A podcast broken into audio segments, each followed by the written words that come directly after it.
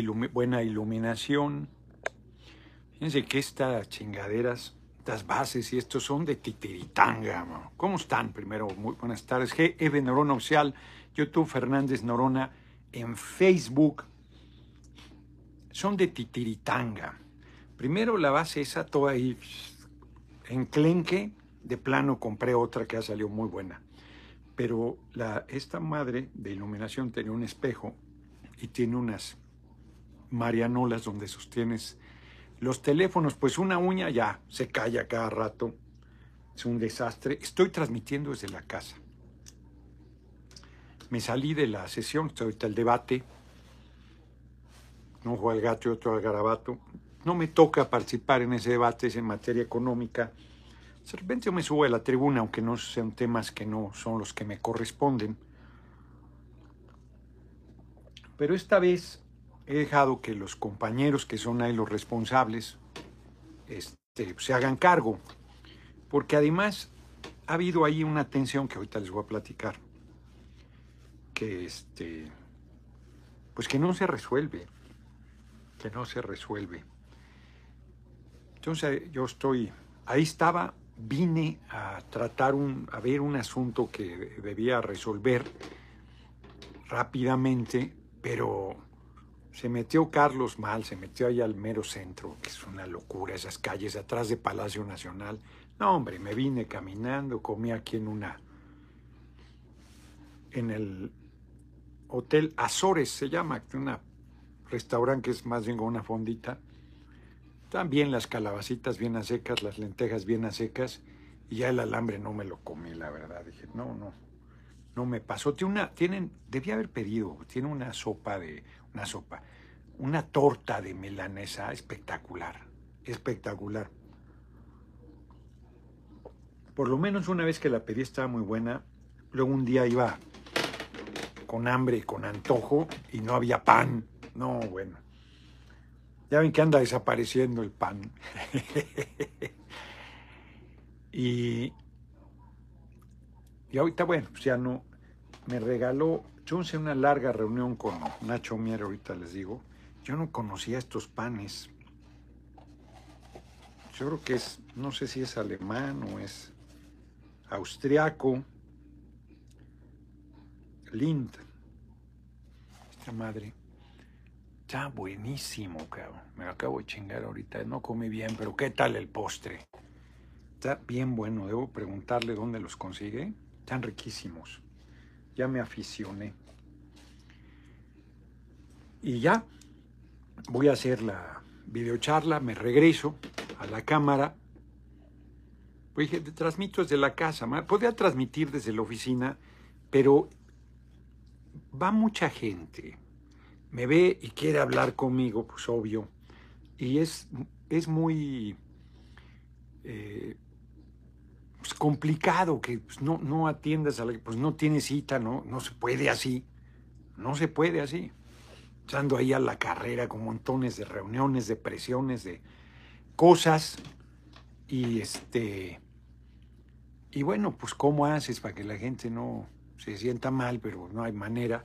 Hoy, por ejemplo, a las 8 de la mañana, hoy me iba a levantar tarde, se me olvidó que tenía que estar a las 9 en la Jucopo porque tenía una, un desayuno un poquito más tarde con la secretaria general de la Cámara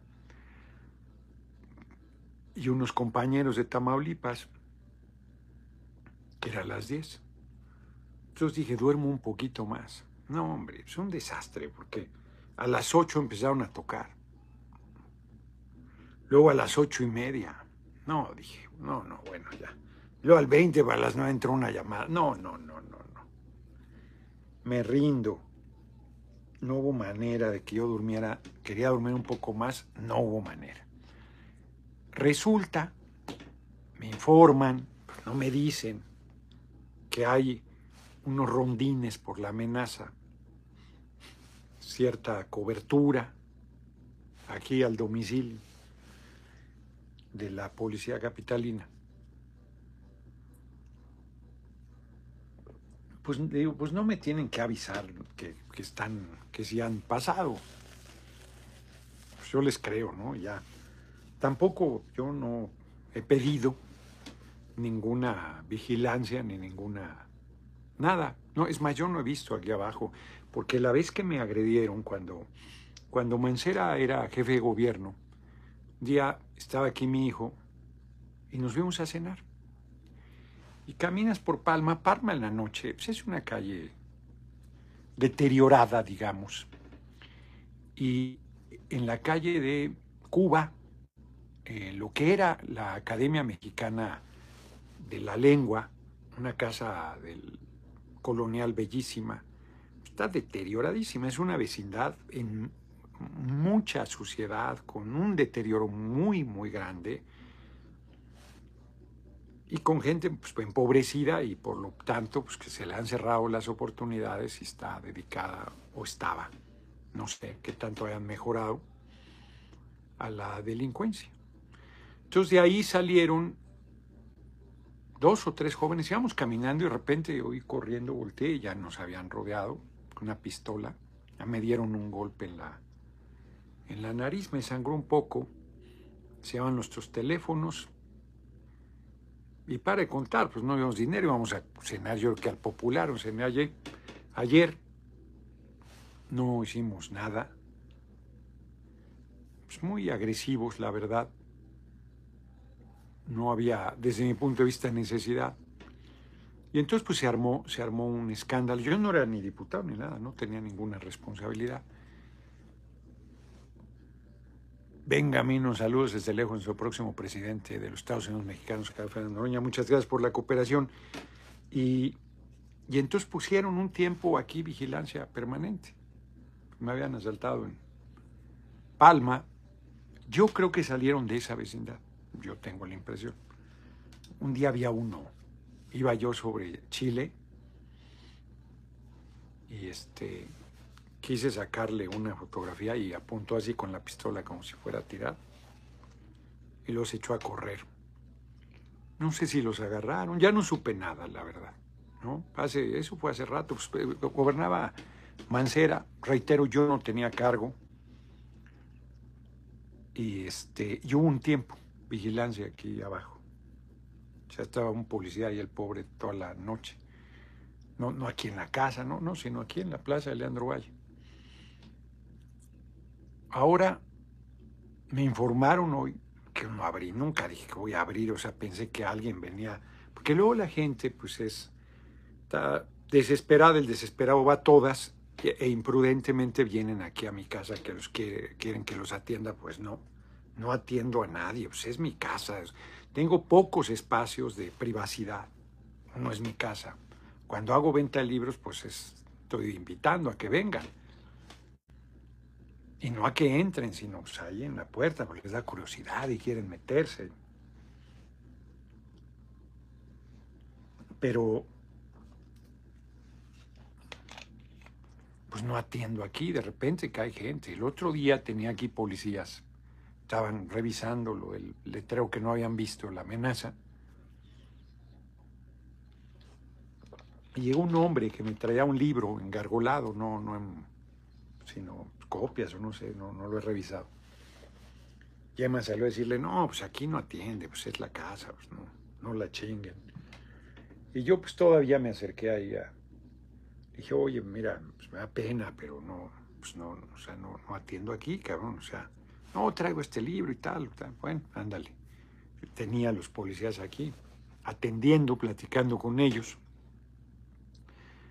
Entonces no abrí en la mañana, pero sí ya no me dormí, pues ya me paré y todo, llegué temprano y iba a ir a la Jucopo, pero ya había llegado Benjamín, entonces dije, bueno, pues que Benjamín la cubra, y pasé ahí, pensé bien, porque pasé ahí temprano a los cines de la Secretaria General y ya habían llegado los compañeros de Tamaulipas. Entonces dije, pues véngase, ahora sí que nos pasamos a la oficina de la compañera Graciela Báez, secretaria general, que no sabía que es, tiene doctorado en economía.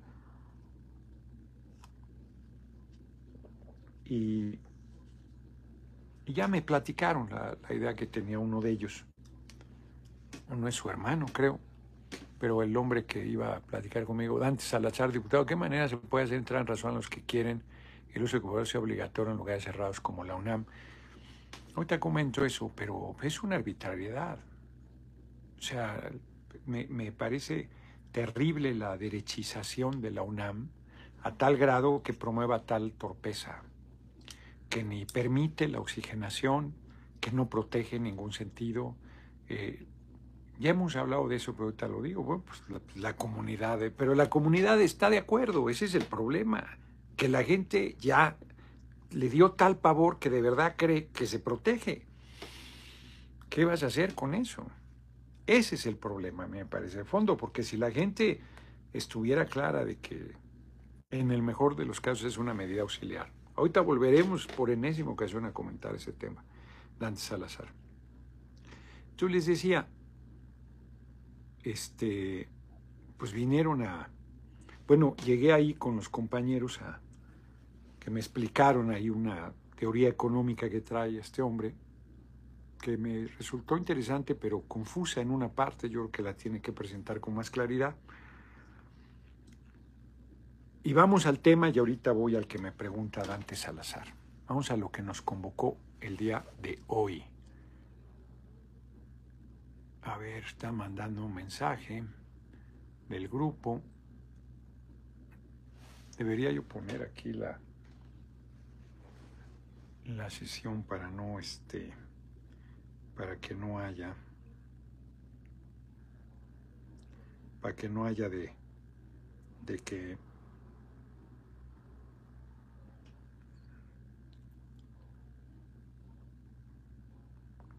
no haya de que de que se me fue algo, porque justo ayer en la noche estaba yo aquí leyendo y me habla Benjamín Robles, diputado federal, y, yo dije, qué bueno que me hablas, aún se me había ido al santo al cielo porque quiero pedirte que atiendas la previa, justo porque iba a ir al desayuno con la secretaria general de la Cámara.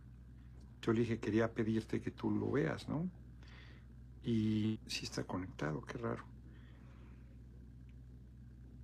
Y entonces me dice, no, te hablo para comentarte que vamos saliendo a una reunión con Hacienda. Y el profe, o sea, Alberto Anaya, si le dicen a ellos, o el profe, o Alberto, Alberto no dice nadie, yo, yo le digo Alberto, profe Beto le dicen, o el profe. Este.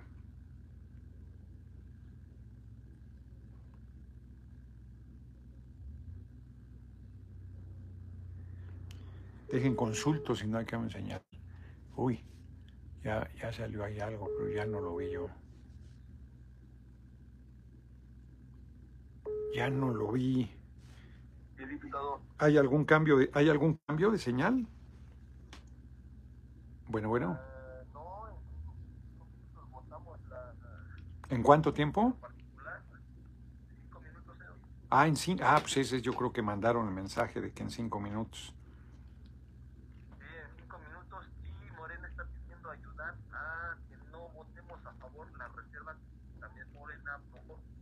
Qué locura. Ok. Vale. Vale. Este, que en cinco minutos hay que votar. Cinco minutos. Perdón, pero pues tengo que estar con un ojo al gato y otro al garabato, ustedes entenderán. Si no, pues no hay manera.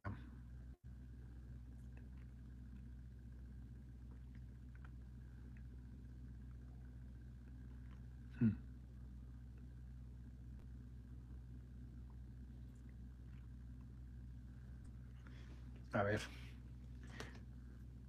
Eh, bueno. Miriam Valencia, el único político que me ha inspirado respeto con todo lo cabrón que es, el único. No, en la parte política soy, yo creo que en términos generales, este, impecable. 421 eh, likes, ¿qué tal? Eh, yo creo que ahí, ahí está sin duda bien. Entonces les decía, me habla Benjamín, me dice, no, no vamos a pasar lista mañana en la mañana, vamos saliendo a una reunión con Hacienda, no se resuelve. ¿Qué es lo que no se ha resuelto? ¿Qué es lo que tensó el día de hoy eh, las cosas eh, con nuestros compañeros de Morena? A ver, El PT construyó un sistema educativo realmente chingón. De verdad yo no lo conocía, yo lo conocí hasta que salí de la Diputación en 2012. Yo nunca conocí el, sistema del PT que tiene desde CENDIS, Centro de Desarrollo Infantil, eh, este es desde 45 días, de, no, 90 días de nacido, no, denme por bueno el dato, pues muy pronto eh, que reciben a los bebés, a las bebés. Y luego hay preprimaria, eh, primaria, secundaria, preparatoria, universidad. Tienen todo el sistema completo particularmente sólida, a mí me parece, toda su atención de la primera infancia, que ellos le llaman, y de la niñez. Tienen eh, escuelas construidas exprofeso, tienes unas adaptadas que no son las mejores. Noroña para presidente es el siguiente. No se me olvida a Basilio Velasco, pero ayer busqué a nuestro amigo y no, no se reportó. Entonces, eh, donde construyeron, hay unas con alberca. Hay lista siempre para los sendis del PT. Hay lista porque es muy, muy accesible. La cuota es simbólica y las instalaciones son de primera. Tienen ludoteca, o sea, lugares para que los niños jueguen y aprendan. Tienen bibliotecas, tienen médicos que los revisan al entrar y el papá los revisa a la hora que salen los revisa. Los niñas, los niños los revisan. Cuando ellos los revisan, los revisan. Si hay un problema, lo detectan de inmediato, a la entrada o a la salida, y, y se va a donde te, al ministerio, a donde tenga que. O sea, es una cosa. Ahí Alberto Anaya eh, generó una él se metió a estudiar el tema, es cuando él, es muy serio. Entonces, eh, y metió a todos los cuadros del partido o a un sector de ellos con estos proyectos que son muy fuertes. Y ellos fueron con los gobiernos anteriores eh, obteniendo recursos para ir fortaleciendo su proyecto. El compañero presidente lo conoce, el proyecto es muy bueno. Yo creo que deberíamos hacerlo en todo el país, la verdad. Ese proyecto, porque es desayunar, de comer a los niños en las escuelas públicas del país. Entonces, eh, en vez de...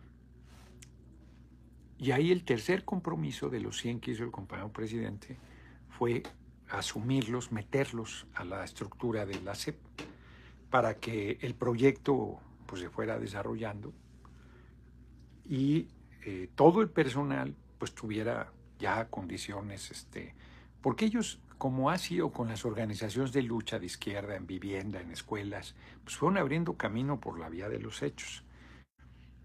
Pero de los otros proyectos sociales que, no, que yo conozco, educativos, comparado, el del PT es de, tiene, premios de calidad, o sea, tiene mucho reconocimiento. Es, es un proyecto realmente muy profesional, muy, muy serio. Reitero, tan es así que el compañero presidente dijo lo lo hacemos nuestro, que entre a la estructura de la, del Estado mexicano. Pues no se ha resuelto.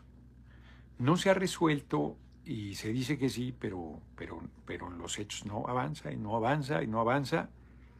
Y, este, y luego medio avanza y luego se para. Y es un, ha sido los tres años anteriores, Alberto Anaya se molestaba con Reginaldo Sandoval, que era el coordinador, y con un servidor, porque decía pues, que no, porque además ellos están acostumbrados a la gestión y a la lucha, y déjenme ver si ya, si ya tengo que votar, porque me dijeron que cinco minutos.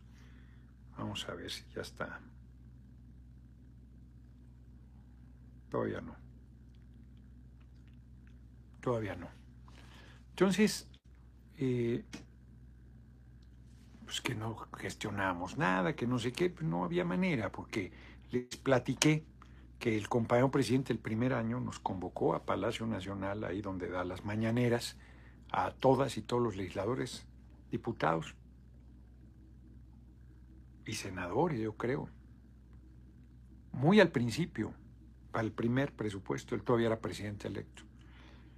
No, ya era presidente, ya era presidente. Era presidente. Y entonces, pues, la gente acostumbrada a otra forma a hacer política, porque hace gestión, que la carretera, que la escuela, que, que el camino cosechero, que el hospital, que tal, y las luchas además de, de la mujer, de pues hay cualquier cantidad de pescadores, hay cualquier cantidad de agricultores, cualquier cantidad, había proyectos, había lana que los diputados manejaban, 30 millones cada uno. Como presidente paró todo eso y concentró en los compromisos que hizo. Entonces empezaron a decirle, les he comentado que estaba muy contento, nos invitó que Palacio Nacional era un museo, que él personalmente nos lo iba a mostrar, que iba a hacer un recorrido de grupos de 10 o de 20, no me acuerdo, y, lo empezaron a hacer encabronar y no se dieron cuenta. Y entonces él empezó a darles cuerda y aquellos fueron agarrando más monte y aquel se fue encabronando más hasta que no entiende nada, no se puede dispersar el presupuesto, tienen que hacerse los compromisos que se asumieron, tienen que cumplir. Y se fue y ya nunca nos invitó a conocer Palacio Nacional, yo no lo conozco. Así fue. Los siguientes años, pues ya ni nos invitó antes. Hemos apoyado absolutamente. Y Alberto Anaya decía, no, pero ¿cómo? No resuelven. Y pues cada año veíamos y no salía, y no salía. Ahora que Alberto Anaya coordina el año pasado, pues también metió presión y todo. Y nada, cabrón. No, pues no salió. Salieron cosas y todo, pero no se resuelve. Dice Alberto Anaya con humor negro, este, en el porfiriato estaba mejor porque era por lo menos tienda de raya, por lo menos era puntual, aunque estuvieran drogados toda la vida. Acá tardan a veces hasta seis meses en pagarles y sin ninguna prestación. No, o sea, esa parte tiene razón, debería resolverse. Se ha avanzado, pero no se ha resuelto. Hoy se comentaba que hay un 60% de avance, pero es y no es, porque hay, hay detalles todavía, ¿no? De ese 60% y el 40% que falta, ese sin duda, ¿no? Total. Pues hoy, pues se tensó, porque no pasamos asistencia al principio, llamando la atención, pues que se resuelva ese tema. Jorge Ramírez, señor Noroña, no caiga en la provocación del PREAM PRD. Ya lo comenté ayer, que ya está la votación. Ya lo comenté ayer, que, que no voy a no voy a caer en nada de eso. Muchas gracias. Mejor ustedes están al pendiente. No, no, no está la votación. No, no hay tal. Me aparece la votación anterior. Porque ahorita ya está la votación en lo, en lo particular con lo que se reservó, ¿no? No, no es cierto. No está la votación.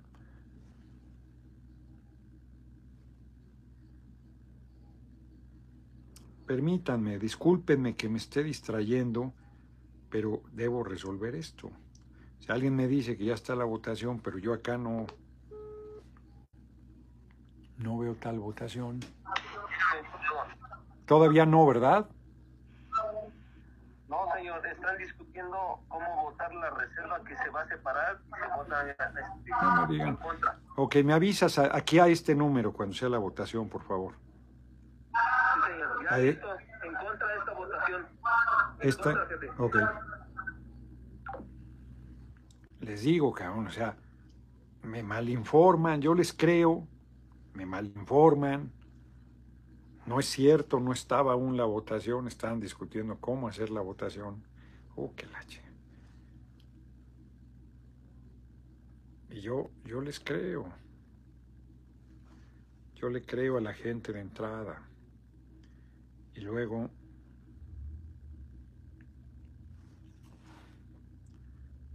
resulta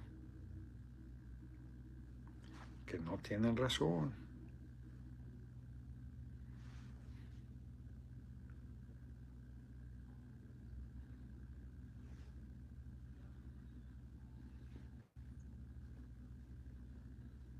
Déjenme ya nomás comento, le pregunto.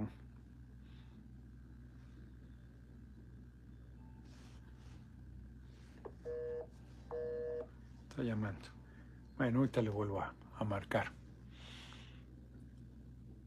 voto electrónico en el mundo. Entonces, pues ahí hemos venido arrastrando este problema. Y hoy nos sentamos ahí con Nacho Mier fue cardíaco porque una larga, larga charla, larga. Nacho Mier se portó muy bien, o sea, es un compañero que tiene palabra y que busca resolver problemas. Pero Hacienda, la Secretaría de Hacienda, híjole, hay, hay funcionarios muy, este, muy rígidos y, que francamente yo no sé si están jugando las contras, ¿no? Porque, porque este, pues luego es muy raro, ¿no? De repente pareciera que si Adán Augusto está detrás de una operación política, entonces se la torpedean. Delicado esa parte, delicada. No voy a decir a favor de quién están, o sea, pero es obvio, ¿no? Pero es obvio. Entonces, en el último momento se desatoró el tema. Febi, el pueblo se lo pidió, se quedaron un sexenio más, lo esperamos en el norte de California, espero no olviden el voto para los que vivimos en el extranjero. Me quedara en dónde, en la Cámara, no, no, no, no, yo creo que ya, yo ya demostré mi capacidad en el legislativo, ya sin ninguna arrogancia, creo que he acreditado que me, hace 12 años, 2009, este, 13 años ya, me subestimaban, decían que yo valía madre.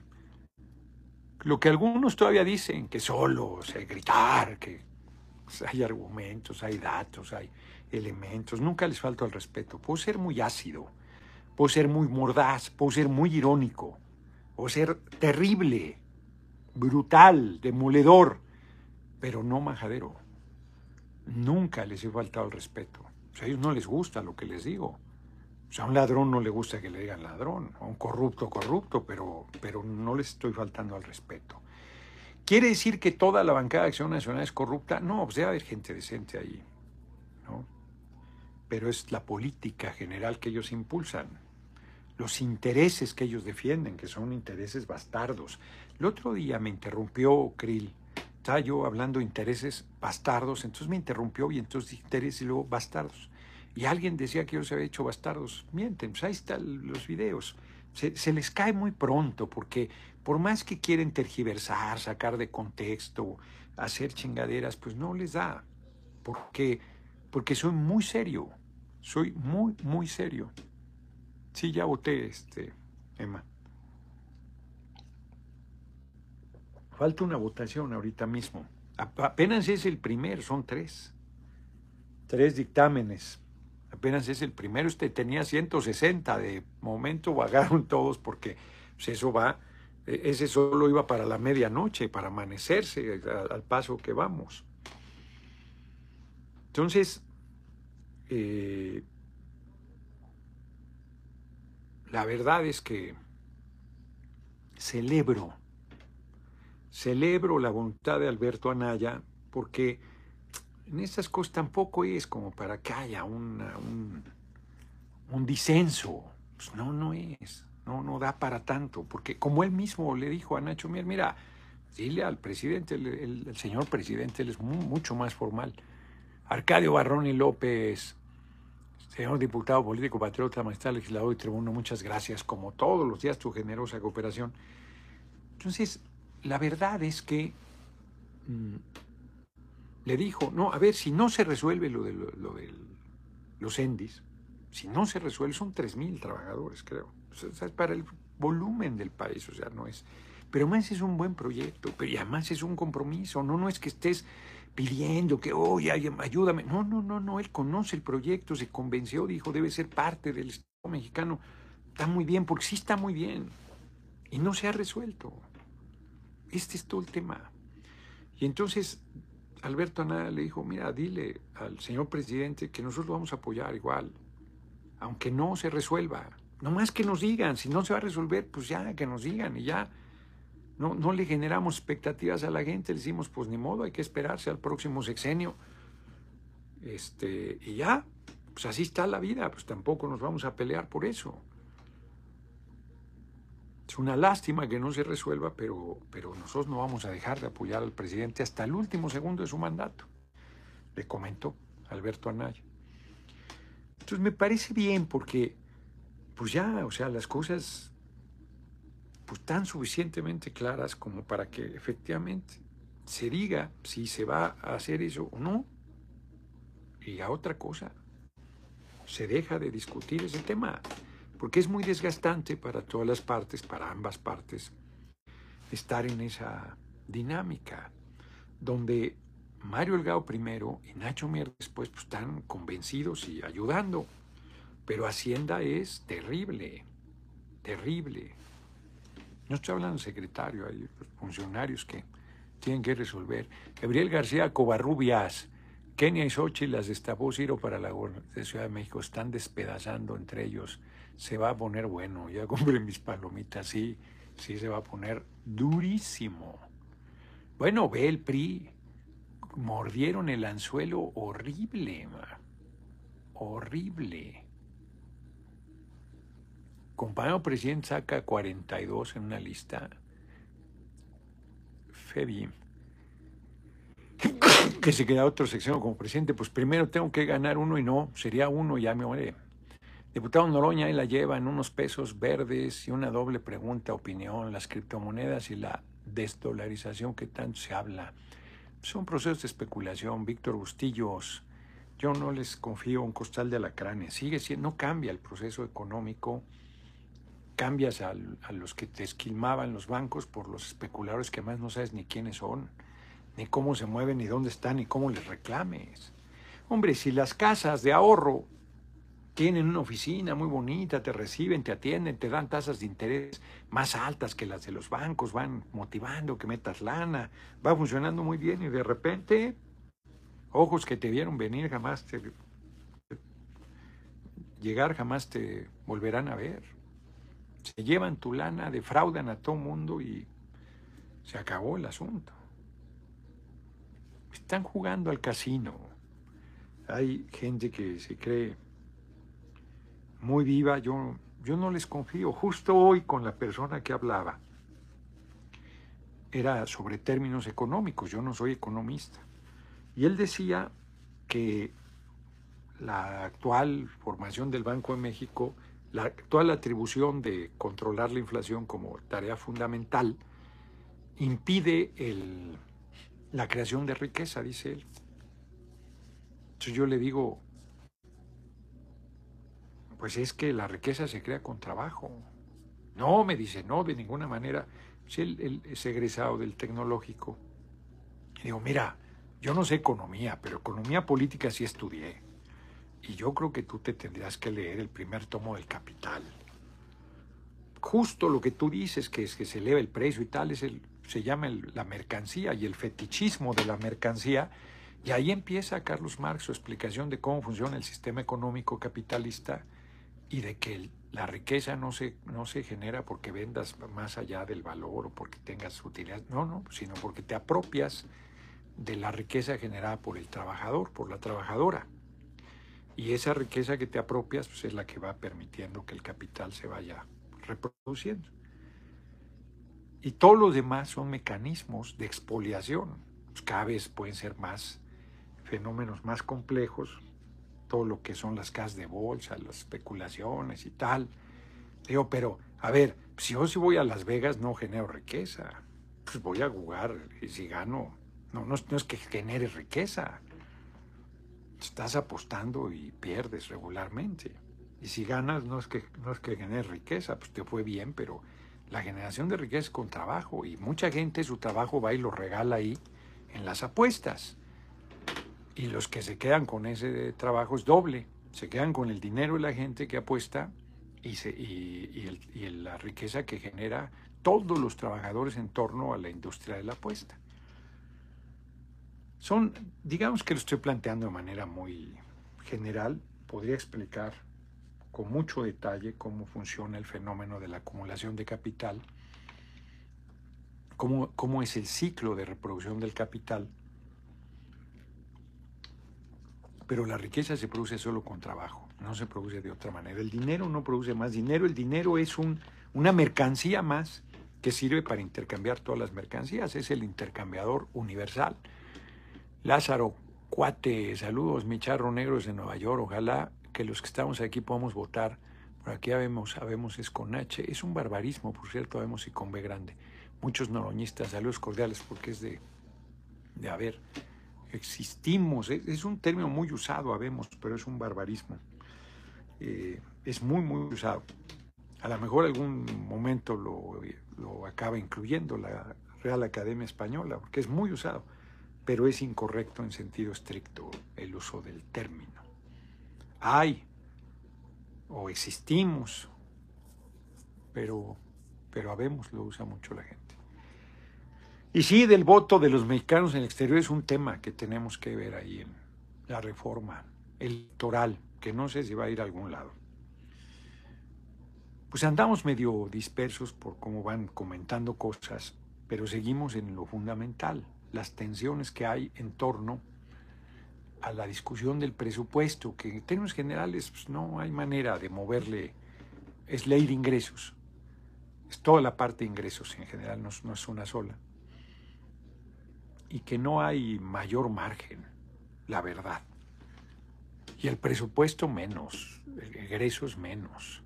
Dijo Astillero que helicópteros militares gringos aterrizaron en Tamaulipas con la excusa de ayuda humanitaria o algo así, ¿sabes algo? Nada.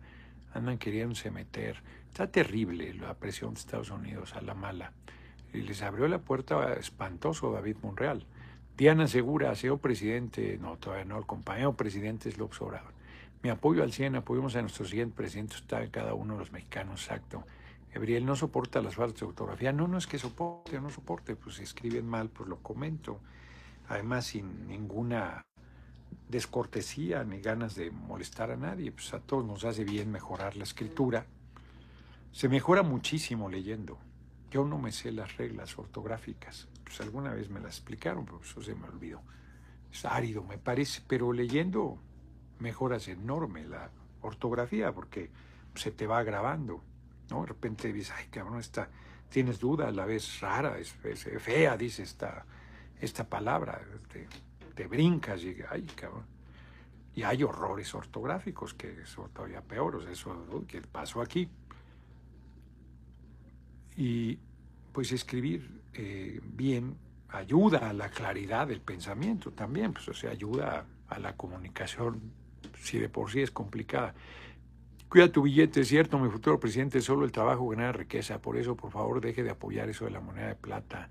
Es pura especulación, que no le tomen el pelo. No, no es especulación. No es especulación porque la moneda de plata es una mercancía. Lo que es especulación es el dólar. Eso sí que es especulación. ¿Qué respaldo tiene el dólar? Nada. La moneda de plata tiene la plata de respaldo. Vale la cantidad de plata que tiene esa moneda. Ahí no hay especulación. Ahí me temo que te equivocas absolutamente. Absolutamente. Sí, ya, ya vi que hay que votar. Bueno.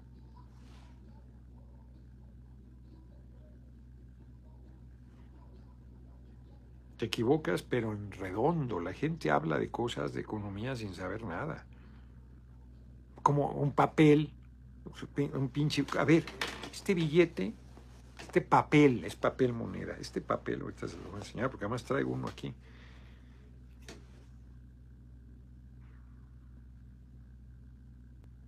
Permítanme, pues estoy votando.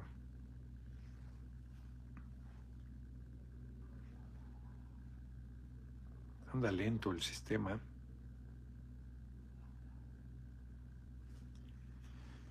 Anda lento, lento, lento. Díganme, dice el compañero, es especulación la moneda de plata.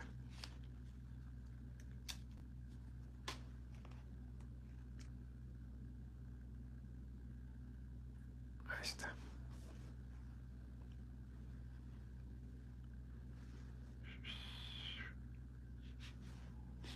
Me enfrío, estoy... Pero no me está saliendo sangre, no sé por qué. De repente me pasa. Y segundo, me que va a poner el abrigo, porque... A ver, a ustedes les encanta esto. Díganme, ¿qué vale esto? ¿Qué lo sostiene? Esto es papel. ¿Qué lo sostiene? Nada. Nada.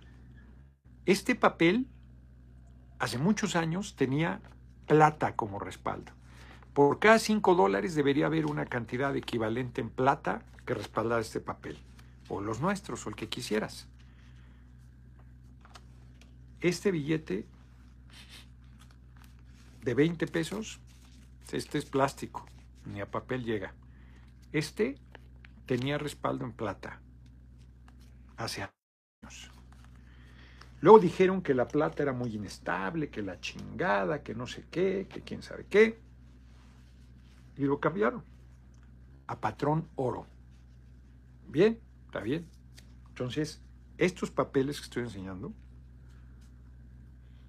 que me está saliendo sangre, este tenía respaldo oro y este otro también. Y luego Estados Unidos dijo, no, ninguno. Este billete, no tiene, este tiene estos papeles de respaldo. Papeles. Allá hay más de 100 mil millones de dólares en el Banco de México respaldando nuestra moneda. Creo que hay como 160 mil, 170 mil. Cuida tu billete. El precio del once de plata está completamente manipulado. Todo está manipulado desde Wall Street. Pero esto no tiene ningún valor. Cuida tu billete. Esto no tiene ningún respaldo. Nada. Nada. Dime cuál es el respaldo de esto, cuida tu billete. Muy de calo que los gringos están metiendo poco a poco y a la mala. ¿Qué está pensando hacer para poner un alto al embajador gringo? Pues el compañero presidente ha estado muy firme en eso. ¿Cuál es el respaldo de esto? ¿Tiene plata? No. Que según tú manipulan Wall Street. En Wall Street manipulan todo no solo la plata, todo, lo que todo. Pero este, este papel, ¿qué respaldo tiene? Ninguno. Ninguno. Estados Unidos necesita más dinero y no pide prestado, echa a andar la pinche maquinita de estos papeles. China tiene un madral de estos papeles y los ha metido a otras economías porque dice, pues eso, ¿no? Es el intercambiador general, pero no vale nada.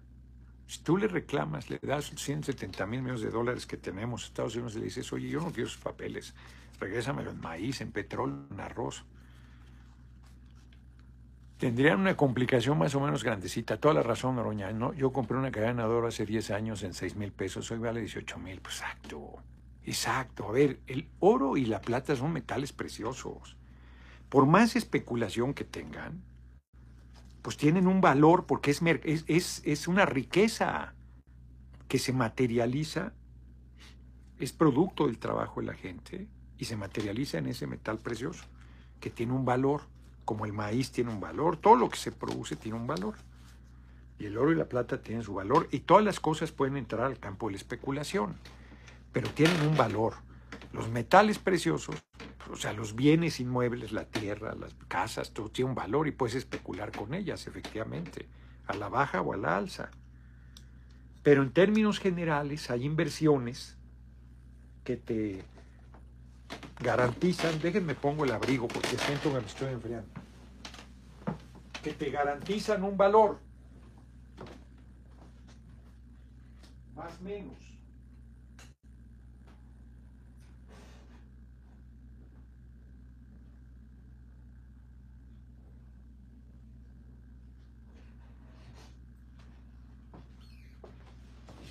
Entonces la plata, pues tú guardas en dólares, pues tienes más posibilidades de perder dinero porque es papel y estás en la pura especulación. Tú guardas en plata y puede que, que pierdas en algún proceso especulativo que se haga con la plata, pero sin duda tienes mucho menos riesgo que guardando en dólares, porque los dólares no tiene ningún respaldo. Y la plata tiene un valor en sí misma. El papel, este papel no tiene ningún valor, más que la economía de cada país y la especulación que se hace con él. Hay criterios para el valor de la moneda. Este, pero Estados Unidos ha impuesto las reglas que le ha dado la gana y está con alfileres su economía desde mi punto de vista. Pero reitero, si yo guardo en dólares o guardo en, esto, en, en estos leoncitos. Puede que estos leoncitos pasen de moda y caigan de precio, o los libros, que tengo un chingo, puede que pues, se devalúen, se deterioren, pero puede que esos libros suban de precio. O puede que alguno de esos libros, por azares del destino, tome un valor irreal. Ha pasado. Un libro de García Márquez de primera edición de 100 años de soledad valía 3 mil dólares. No sé cuánto valga ahorita. Es probable que valga más. Pero eso, pues hay modificaciones en el mercado. Pero las joyas, un diamante, una esmeralda, el oro, la plata, son mucho más estables.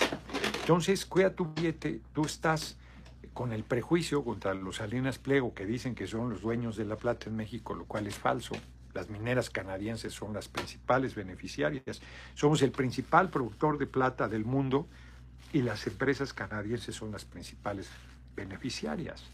Y si hoy tú guardas tu dinero en oro o plata, tiene mucho más solidez que en cualquier moneda que utilices, por fuerte que sea la moneda, porque siempre está eh, expensas al vaivén de la economía del país respectivo. Kiki Minaj, hay menos habitantes en los tres estados de Yucatán, donde hay playa, petróleo y lluvia, que en el área de Metro de Monterrey, una ciudad en medio del desierto. Es increíble cómo abandonaron al sureste. Bueno, es que tuvo un desarrollo industrial muy importante en Monterrey. Y acá pues hay agua, hay tierra fértil, una serie de cosas, ciertamente. En fin, que yo creo que es correcto lo de la moneda de plata como, o sea, hay gente que compra plata para proteger su, su ahorro. El problema de la plata o del oro es que vas si lo ves necesitado como una casa, como un carro, que si te agarran ahorcado, pues te pagan el precio que les da la gana y no lo que vale, porque te urge el dinero. Y la lógica de Salinas Price, que es una lógica correcta, si ha funcionado el mundo, es que la moneda de plata no se considere como una joya o como plata, sino como moneda de circulación. De tal manera que si tú, esa moneda vale 500 pesos, ese es su valor nominal, pues tú vas a comprar café a la esquina y te la reciben por 500 pesos, o al mercado, o al Walmart, o donde sea. Eso es lo que este, plantea y es perfectamente correcto. Yo no he podido hablar con los de Hacienda cuál es la resistencia que tienen sobre el tema, pero es una posición correcta. me han estado haciendo hablar de varios temas por sus comentarios, que creo que deberíamos ordenarlo, el debate, pero eh, lo que es un hecho es que las economías están en un nivel de especulación brutal, las criptomonedas y con la bolsa, y, de esas formas se apropian del trabajo de la gente. O sea, porque tú, estos billetes que yo traigo aquí pues, son producto de mi trabajo, me pagan por mi trabajo. Y si yo meto una caja de ahorro porque ahí me van a dar más rendimiento y quiebra y me roban, no necesitan entrar a la casa, pues en esa caja de ahorro me roban. O el banco no me da un centavo por, de rendimiento por el dinero que tengo, pues me está robando. ¿no? Y luego si hay una devaluación, pues peor. M de Todas las minas canadas son la corona inglesa, o sea, la plata de México ya es de la corona. Pues no solo de la corona, ¿no? ¿Cuántos libros? No sé, cinco mil quizás, no sé. Entonces, alguien puede decir, porque de veras yo lo he hecho, porque soy comprador compulsivo de libros, pero es mi pensión, no estoy bromeando. O sea, a mí me chupa la bruja económicamente y me pongo a vender libros. Y ya viejito, pues mi nivel de gasto pues cada vez va a ser menos. Yo ahorita compro porque tengo ingreso y después de lo que me pasó, peor, me voy a seguir gastando todo apenas me llegue. Pero, este, pues si de repente me quedo sin nada, quiero ser candidato a la presidencia y no ganamos, la gente no empuja lo suficiente, no se genera la presión, no se genera la fuerza y me dejan fuera de todo, pues me pongo a vender libros otra vez. Y ya en otra lógica, pues con, que, con lo que venda yo diario, pues con eso como. Hay una fondita aquí a la vuelta que con 40, 50 pesos comes. De energía eléctrica gasto nada. Si empiezo allá no moverme, pues no tengo necesidades de mayor ropa, tengo un demonial. te haces viejito y cada vez vas comiendo menos, además. Pero aquí en la Ciudad de México hay lugares muy económicos para comer y razonables, razonables. No necesitas darte ninguna, ningún gusto. Ahí te vas. Como eran los mercados, a las fonditas, restaurancito por aquí, ya resuelto. Resuelto sin mayor problema. Entonces es mi pensión. Ah, pues yo ahí estoy, ahí tengo ahorros importantes. En los libros.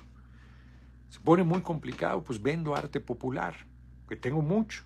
habrá quien le guste, habrá quien no. Si no tengo presión, no lo malbarato. Si tengo presión, lo malbarato. Pero da igual con, con la plata, con el oro. Bueno, los propios dólares. Pues tú vas y los compras a 20 y te los reciben a 19, pues ya le perdiste. Y si te agarra una apreciación del peso y en vez de a 19 está en 18, pues ya le perdiste más. Y la plata, pues la plata es una riqueza, es un metal precioso en sí mismo, no es papel, no es especulación. Claro, si las cosas se ponen muy complicadas, aún la plata se puede ir al demonio en el valor, y lo que vale son los alimentos, porque ni modo que te comas la plata o el oro. Cuando la Segunda Guerra Mundial había gente con joyas, había gente con eh, pinturas o esculturas maravillosas que eran carísimas y de repente pues no valían nada, las cambias por un kilo de frijol o por mantequilla o por medio kilo de carne. Pues eso, esas cosas pasan también, si se rompe la economía, si se, hay guerras, y hay una situación, pues hay cualquier cantidad de factores que modifican. Pues no había café, hoy tú vas ahí, 20 pesos te cuesta un vaso de café, se puede convertir en una mercadería exótica, dependiendo de determinadas circunstancias. Sí me enfrío un poco, que estoy medio moquiento, pero no pasa nada. Ahorita me tomo un concentración de vitamina C, ya son solucionadas. Que debía haberme dejado el abrigo desde un principio, pero no soy medio necio. En fin, Creo ya se nos fue el tiempo. Pues casi, en la pura especulación. En fin, en fin, ya no hablamos de lo del cubrebocas, que voy a insistir. Los cubrebocas que más te ayudan son estos muy sencillos. Ebriel García Covarrubias, lo único que afecta al oro y a la plata son las tasas de interés, nunca la inflación ni la devaluación, pero lo que he comprado, comprado E con H, siempre ha subido A con H, son términos compuestos. Exacto. Regularmente el oro y la plata no, no pierden valor. Regularmente es una inversión muy segura, más segura que, que un bien inmueble más segura que una casa que regularmente no pierde valor, que un auto que regularmente no pierde valor. Pero esto ya más seguro. Ahora, es mucho más fácil vender a veces una casa o un auto, sobre todo un auto, que oro o plata. Pero si no tienes urgencia, muy difícil que pierdas en tu inversión en metales preciosos, muy difícil.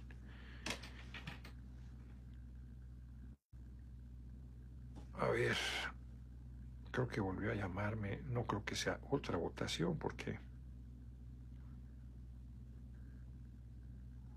6.43, creo que ya las voté. A ver, no va a ser que tenga otra votación. ¿Qué opción hay a votarlo? Sí. Sí, eso dicen en el chat, pero luego, luego no tienen razón. Dígame. ¿Hay otra votación? No, de inmediato no, señor. Ya se votaron. Ah, muy bien. Votamos dos veces, ¿no? Oiga. Ey. Es correcto, señor. Eh, está el secretario Cummings aquí esperándolo, señor. ¿Quiere verlo? Bueno, ahorita que regrese. Me tardaré. Dile que vaya a su oficina y que yo le lo busco al rato. Porque tardaré como media hora en andar allá. Ok, de acuerdo, señor. Órale. No, no es cierto, no hay otra votación. Les digo que no informan con presión. Roberto Ibarra Aldaco, Gary Jennings, un entretenidísimo escritor con mucha fantasía, sí, mucha mezclada con hechos reales, así es, mucha información. Su mejor libro, El gusto, el de viajar, me gusto el de viajeros, en la vida de Marco Polo. Vi que tenía ese, pero yo que leí fue el de Azteca. Ya no volví a leer de él porque también es cierto que le pone mucho de su cosecha. Este, no, el cubrebocas. Estos cubrebocas así azulitos o negros, que son así como aparentemente muy ligeros, son los que se usan en general. Eh, apenas se humedece, apenas se humedece y no lo tienes que tirar. Pues la gente habla con él. Se lo guardas aquí. No, no, lo, no, no es que tú, lo he platicado, no es que tú traigas un empaque sellado higiénicamente. Dones, muchísimas gracias por tu cooperación. Que tú a la hora que vas a comer te lavas muy bien, te lo quitas con cuidado, lo metes en ese lugar que se sella perfectamente, que no entra ni aire, ni humedad, ni nada. Hombre, y lo traes en el calzón y lo sacas, te lo vas a poner mucha gente, mucha gente, este, usa trapos, no son cubrebocas. Yo mismo usaba algunos bordados y todo. Resulta que no te protege nada, es nada, nada, nada. Nada. Pero la gente como trae algo aquí piensa que ya se protege. Y no piensa, además, pues eso, pues que traes las manos sucias, o sea que la propia, la propia boca tiene cualquier cantidad de bacterias. Y luego tú estás sacando dióxido de carbono que se queda ahí en, el, en la chingadera que traes y lo vuelves a respirar. Que tú lo sacas y lo vuelves a tomar. Además de la contaminación del lugar. Pero más a mí me hizo entrar en razón este, Alberto Anaya en esa parte. Yo solo pensaba en la oxigenación. Pues es clave. O sea, tú puedes estar 40 días sin comer ocho días sin agua, pero ni cinco minutos sin respirar. Es clave la buena respiración, la buena oxigenación. Pero además te mata neuronas, porque no solo a los niños están en madoración y fortalecen sus pulmones y no les deberías poner bajo ninguna circunstancia cubrebocas. Me mandaron más un estudio, los niños imitan la adicción, ven, eh, socializan, pero traes tapado el rostro, pues es una locura. O sea, las mujeres las anulas en Oriente, los países musulmanes la anulas, dejándole nomás los ojitos, la anulas, la desapareces. Pues eso han hecho con todo el mundo, desaparecerlos, quitarles su identidad, muertos de miedo, los traen y ahí andan con la chingadera hasta acá. Acá hasta usa hasta careta, usaban. Muertos de miedo, jodiendo con las vacunas, que no, la vacuna, y la mejor es Pfizer, no, esas chingaderas rusas, chinas, no, eso cubano, guácala, ¿cómo? Resulta que fue fraudulenta Pfizer. Resulta que Moderna, que la super presumían, qué barbaridad, que en México no hay. Chafísima salió el asunto. Y quienes les planteamos cualquier cosa crítica se encabronaban con uno. Eran súper agresivos con, conmigo, que yo no. Pues yo los mandaba a volar porque era una tontería tratar a todos como enfermos. Porque además no es cierto que te protege, era para que tú no contagiaras a otros si tú traías el bicho porque te echaban el choro de que los este, asintomáticos, ¿no? No es que estoy protegiendo, pues farsantes, o sea, ellos pensaban que estaban protegiendo. O sea, poca gente realmente se documentó, se metió a ver, a revisar cuál era el mejor, cuál, cuál ayudaba más. Todos los que se enfermaron usaban cubrebocas todos. Y se vacunaron. Las dos cosas. Les vendieron que si se vacunaban ya no iban a usar cubrebocas y siguieron usando el cubrebocas. Y lo que era voluntario lo pusieron obligatorio. Y hoy hay gente que se aferra a que a huevo lo uses en, en las escuelas. Es una barbaridad. Muy mal la Secretaría de Educación Pública. Muy mal. Héctor Ubaldo Vera San Román. Aquí en Estados Unidos hay una empresa que vende hojas pequeñas de metales puros en tarjetas. ¿Podría el gobierno hacer algo parecido para incentivar el ahorro? Pues lo de la moneda de plata, hombre. Pues lo de la moneda de plata, porque es dinero. Si tú le haces moneda de circulación es dinero y a la vez es plata. No, no tienes que inventar cosas. Los pesos de plata cuando yo era niño salieron de circulación porque tenían más plata que el valor de un peso. Eran unos pesotes enormes y eran de plata. Pues, valían más que su nominación. Pero dejen de distraerme, que ya estaba en el otro tema. Entonces, una mujer, una persona, que es igual si era hombre o mujer, una persona, pone estos bordados muy bonitos, que no son cubrebocas. O sea, así te tapan, pero no son cubrebocas. O sea, para lo que deberían servir no sirve. Ese no sirve. Nada. Absolutamente nada. Yo usaba uno bordado. No sirve. Nada. No protege nada ni, ni a la otra persona ni a ti. No hay no, nada. Y además, como es grueso, cuesta más respirar. Y, esa persona, yo muy responsable, tosiendo todo, si yo aquí en el avión. Y bueno, ya dijeron que la atmósfera del avión es la más, eh, de las más confiables porque sale el aire cada no sé cuántos segundos o minutos o no sé qué, que está todo el tiempo reciclando y que tal y que cual y que no sé qué. Y debe ser cierto, porque imagínate, 200 cabrones ahí, los olores que habría si no tuviera una buena ventilación. Si fuera el mismo aire viciado. Que yo, entre muchas cosas que uno desconoce, pensaba que, que era un aire viciado y no lo es. Y pensándolo bien y despacio, pues es cierto, o sea, olería espantoso eso después de dos horas de viaje. O tres, imagínate.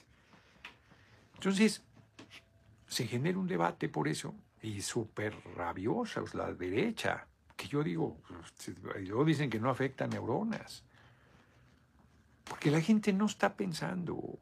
Y resulta pues, que, que, es un especialista esta persona. Pues pueden ser súper especialistas.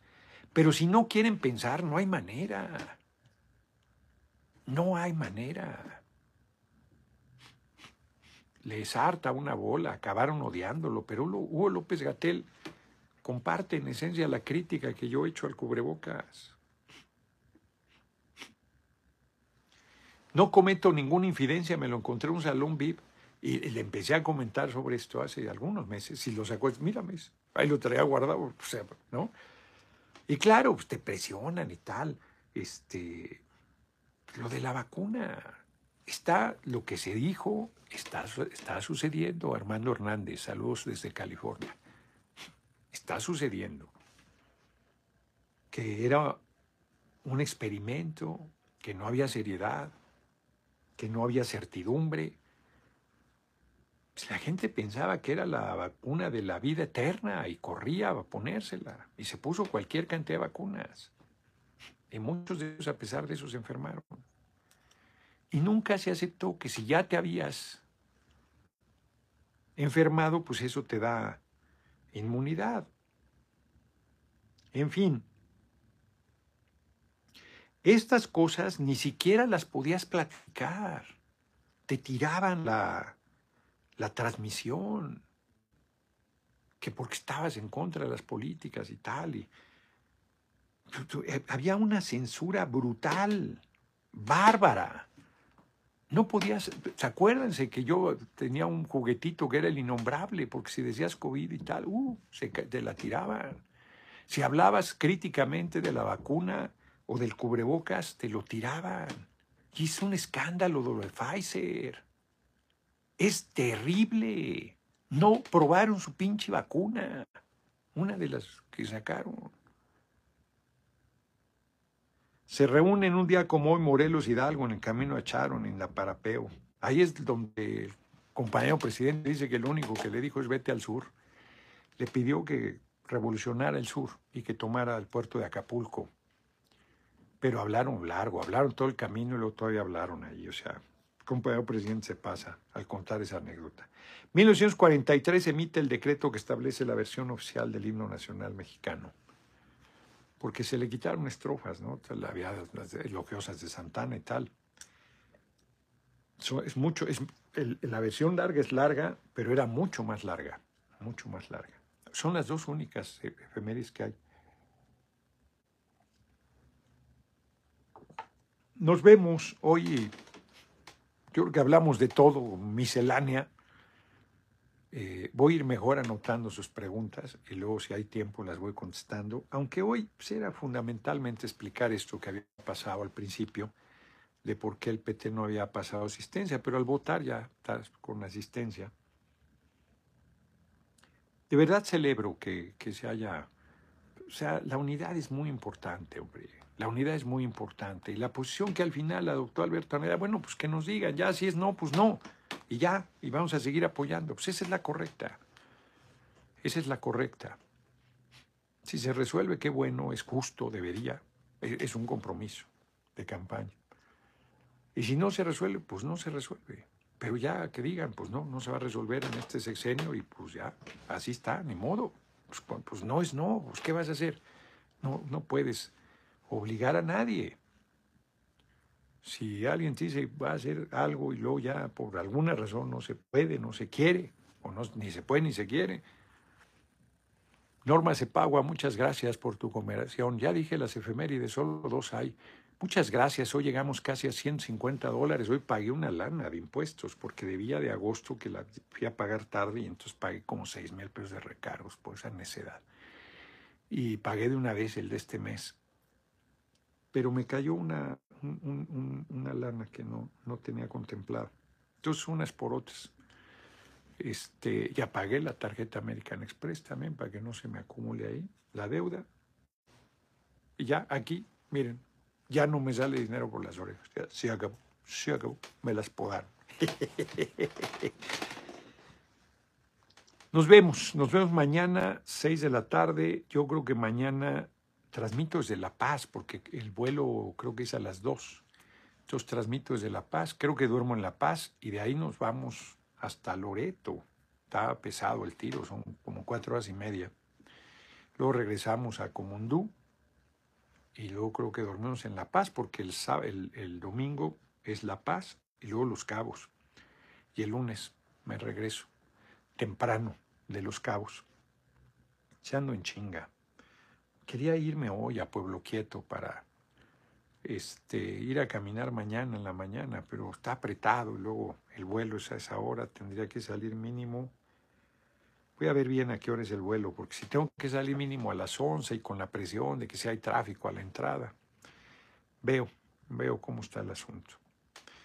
Nos vemos, nos vemos mañana, Los Cabos Tercer Paraíso. Es bonito, sí. Buen viaje, María Zárate, señor doctor.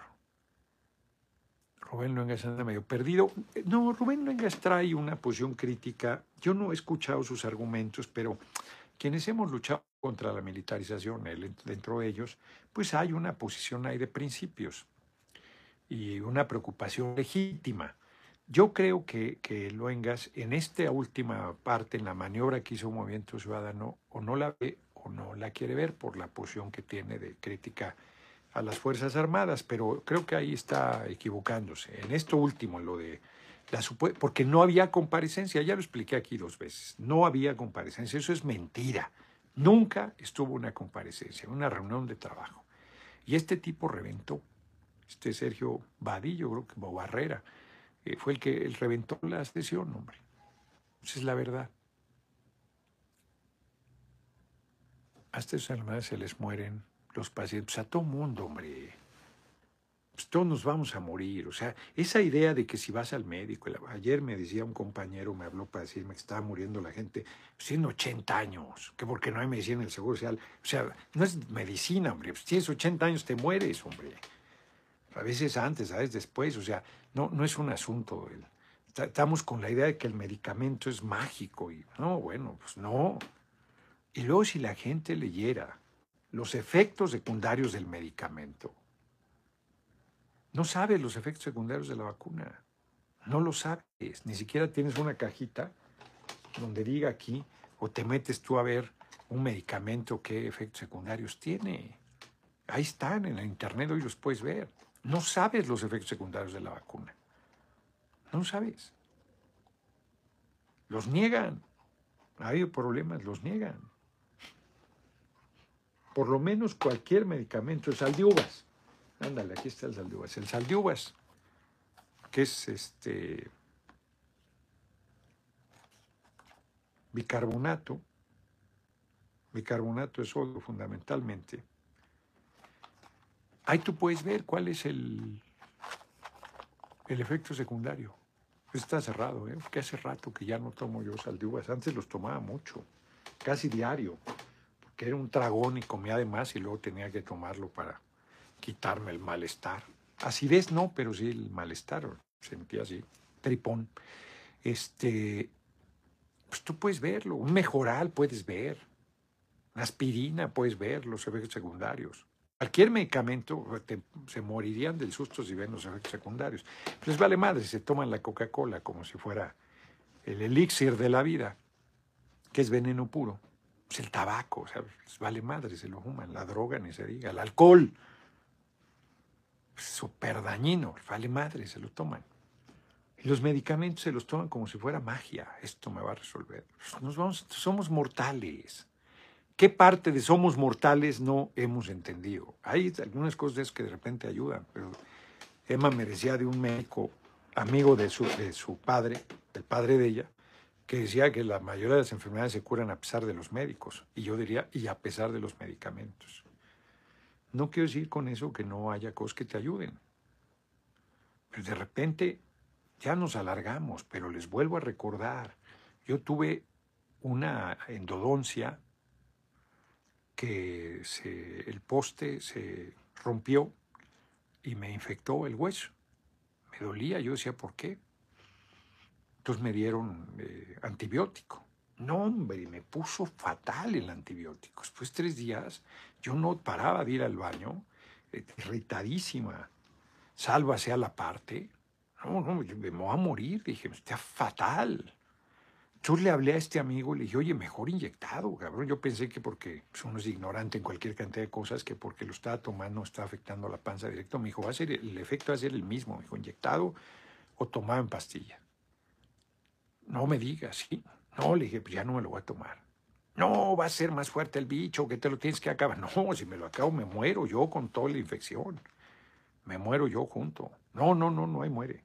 No, no me lo tomo. Además ya estoy bien, yo ya, ya, ya, ya, ya, ya se había resuelto. Pues no me lo tomé. Pues el, médico que me lo recomendó estaba furibundo. No, te lo tienes que tomar. No, ni madre, tómatelo tú, cabrón. O sea, pues estoy viendo el daño que me está haciendo. No tengo que leer los efectos secundarios, lo estoy viviendo, cabrón. No, no, no, no, saxe. Y no me lo tomé, aquí estoy, al tiro, me pusieron después el implante, al tiro, al tiro. Pues esa madre me lo hubiera acabado, me hubiera hecho un daño del demonio, del demonio. No, compañeros, hay que informarse y hay que hacerle caso al cuerpo, el cuerpo manda señales. No hay ningún medicamento que no tenga efectos secundarios, excepto efectivamente Mirna Serna. Nos vemos, ya nos alargamos un chingo. 13 minutos. Nos vemos. Dios me lo bendiga, diputado. Muchas gracias, Hugo Herrera. Cuídese y no caiga en provocación. Ya dije que no, hombre. Dejen de estarme dando ese consejo. Qué irresponsable es tu último que está diciendo Luis Héctor Zerón, hombre. Irresponsables los que no le hacen caso a su organismo, los que no leen, los que no se documentan. No, no, no, no, no, no, no, no. No, no, no, no. No, el médico era rígido y irresponsable. Había tomado el medicamento los días suficientes para resolver la infección. Yo, lo, yo eso, eso lo sentía, ya estaba resuelto. Bueno, aquí estoy. Irresponsable, pues irresponsable. Tú haz lo que quieras, cabrón. Si el médico te dice que te comas toda una farmacia y tú te la comes y sales muy bien, qué bueno, cabrón. Qué bueno. Yo no estoy yéndole a nadie que haga lo que yo hago. Estoy diciendo mi vivencia. Pues si no te gusta, pues qué bueno que no te guste. A mí me funciona. A ti no te funciona, pues tómate todo, aunque te mueras, cabrón. Francisco Beltrán, la, la quimio, la radiación no se mueren del cáncer, se mueren de la chingadera esa. Pues hay quien sobrevive, pero hay quien no. Francisco Beltrán, gracias Noroña por todo tu trabajo y gracias por regresarme la llamada el domingo en la noche. Yesca Nayaridi, ánimo, saludos desde las Carolinas. Muchísimas gracias por tu generosísima cooperación que llevó prácticamente a 200 dólares. Ya me, se había quedado en, en 150. Nos vemos, Adria. Voy para La Paz. Sí, voy a ir a La Paz el domingo. Creo que es a las 10 de la mañana. Estoy en La Paz y en... De una vez les pido otra vez. Voy a estar en Loreto Loreto y Peña Pobre. A ver, este es. No, este es el de Veracruz. Es que luego Aura no lo tiene actualizado. Me voy al de Mónica, luego el de Mónica no está. Un desorden, un desorden. Ya, rápido eso ya nos vamos, ya nos tardamos demasiado. A ver. Vamos a ver. Aquí está, Mónica sí lo tiene. Sábado. No. No, este es de octubre. 9. Está peor. Está peor. Bueno, voy a estar en Loreto y en Comundú el sábado y en La Paz y Los Cabos el domingo. Ah, pero ahí está en Twitter. Ahí está, fijado. Mi padre es médico, automedicarse siempre es irresponsable. Ah, pues si gente dice que yo me automedico. Yo creo que estás peleando con otra persona, Héctor Cerón, yo no me automedico. Bueno, todos nos automedicamos, pero yo no estoy planteando que se automediquen. Para nada. Y el saldubas, o sea, perdón, el saldubas es un remedio, o sea, el bicarbonato de sodio siempre ha sido un remedio casero para quitarte la indigestión. Justo agarré el sal de uvas. Y dije, y hace un, está cerradito, hace un montón que no tomo sal de uvas. ¿Quién sabe con quién te estás peleando? Nos vemos, nos vemos mañana. Dice, a ver, aquí dice, yo estoy por usted, más estoy en desacuerdo con usted cuando habla de aspectos médicos, ya que soy médico, me parece muy bien, Humberto Parra. Automedicarse, no, yo no estoy automedicado. Paracetamol, pues, o sea, puede estar desacuerdo, no, no tienes por qué estar de acuerdo, pero los médicos, como cualquier profesión, luego son muy rígidos en su visión. O sea, nos hemos curado antes de que hubiera médicos. Y nos hemos curado con muchas formas que han ido despreciando y que son eficaces. Eh, de herbolaria y tal. Bueno, hay quien descalifica inclusive a los homeópatas, que también es una forma de, de medicina. Entonces, pues, claro que hay discusión, pues como lo hay entre abogados, como lo hay en economistas, como lo hay en política, como lo hay en todo. Pero yo le hago caso a mi organismo y en general soy bastante sano, bastante sano. Así es que, este, me caía muy bien mi médico, Fausto, llegó a 93 años, decía el puerco, hay quien tiene un prejuicio espantoso con el puerco. Y él decía, a mí me di las carnitas, yo las como, son sanísimas. El puerco. Mane, que vivió 106 años, le encantaba el puerco y decía, pero el puerco además había que era cubana. La madre, Raúl Álvarez Garín, eh, de criolla, pero cubana. Este, decía, no, hombre, es buenísimo, y nunca dejó de comer puerco, llegó a 105 años, y está sanísima, ¿no? Este, y Fausto igual. En fin, cada quien, cada quien hace cargo. Ahora curaba con hierbas y con homeopatía, pues sí, Mirna Serna. Cada quien hace cargo lo que, a lo que le parezca y le funcione. Yo, aquí estoy, no me vacuné. No me presté a lo que yo consideraba este experimento y que ha resultado que es cierto, por lo menos en el caso de Pfizer y, Moderna. Y, pero respeté, dije, pues sí, yo creo que la gente vacunarse, además le da tranquilidad y además, pues que se protege. Yo creo que me protegí con la, el bicho que me dio durísimo y pues me genera anticuerpos el organismo. Me moví bajo mi lógica y me funcionó. Hay quien se vacunó y se murió, hay quien no se vacunó y se murió, hay quien no se que se murió, y todos los que usaban que se enfermaron. De eso no hay duda. Nos vemos, nos vemos mañana. Sí, hay que incluir la medicina alternativa. Este viernes no voy a Puebla. Este viernes me voy a La Paz, porque voy a estar el fin de semana en Los Cabos, el siguiente fin de semana voy a Zacatecas y luego el siguiente voy a Michoacán, si mal no recuerdo. Fin de semana en Baja Sur, así es. Nos vemos, muchas gracias por su cooperación, que casi llegó a 200 dolarucos, ya nos pasamos un chingo, casi hora 20.